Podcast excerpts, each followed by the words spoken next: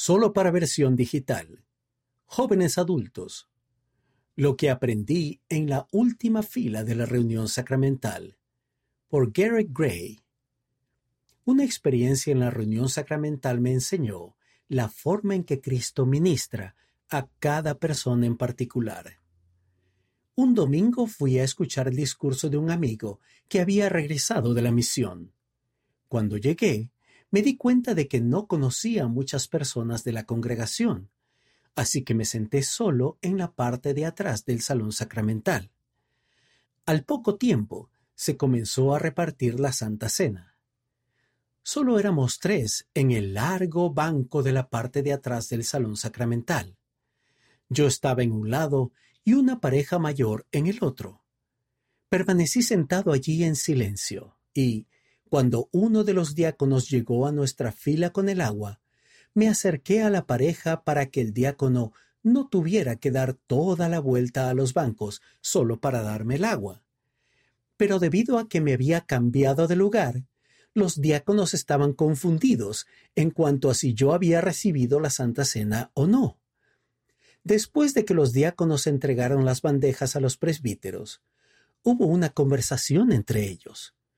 Observé a uno de los presbíteros acercarse al obispo y hacerle una pregunta, y el obispo asintió afirmativamente con la cabeza.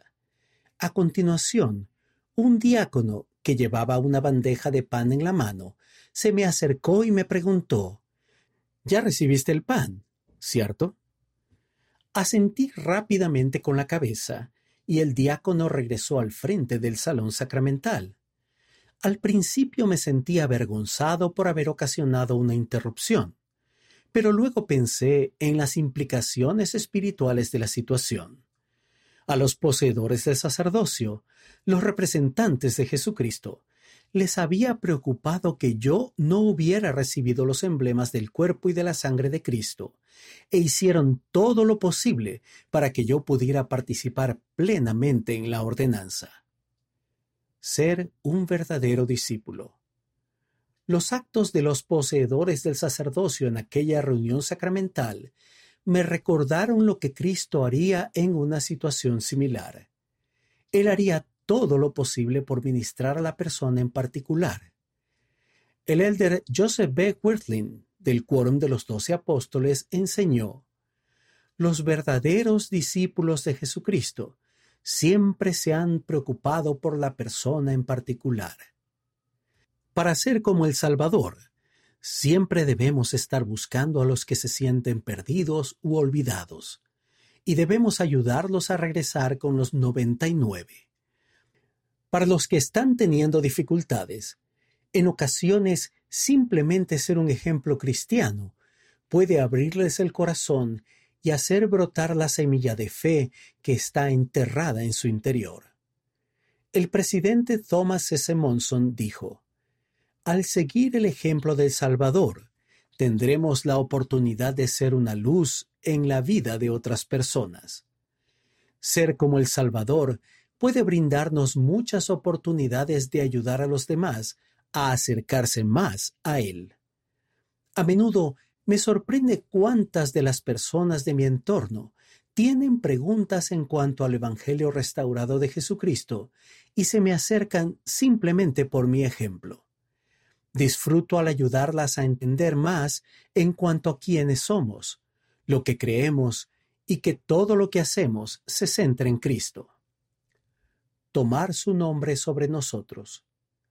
Aquella experiencia relacionada con la Santa Cena también me ayudó a entender mejor el carácter sagrado de la ordenanza y cómo nos permite renovar nuestros convenios con el Padre Celestial y llegar a ser mejores discípulos de Cristo. Las oraciones sacramentales dicen que están dispuestos a tomar sobre sí el nombre de tu Hijo y a recordarle siempre, y a guardar sus mandamientos que Él les ha dado. ¿Y qué mejor manera hay de tomar sobre nosotros el nombre de Cristo?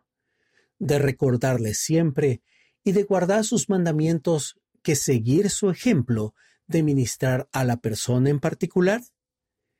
El pedir en oración y buscar oportunidades de encontrar a los que están perdidos es una manera en que podemos guardar nuestros convenios y expresar nuestro agradecimiento por el Salvador.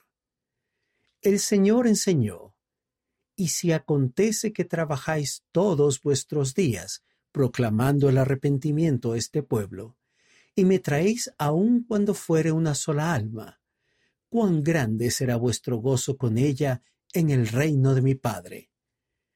Ya sea que esa alma sea un familiar, o un amigo que esté teniendo dificultades para mantener la fe, o un visitante para quien nos aseguramos que se le ofrezca la Santa Cena, siempre debemos tener los ojos abiertos para encontrar a esa persona en particular.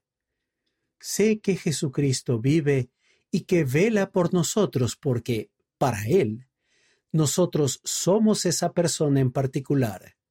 A cambio, podemos cuidar de las personas de nuestro entorno y guiarlas también hacia su luz. Garrett Gray es originario de Arizona es instructor de vuelo y se esfuerza por ayudar a otras personas en su carrera profesional como pilotos. Sirvió como misionero de habla hispana en la misión Massachusetts-Boston.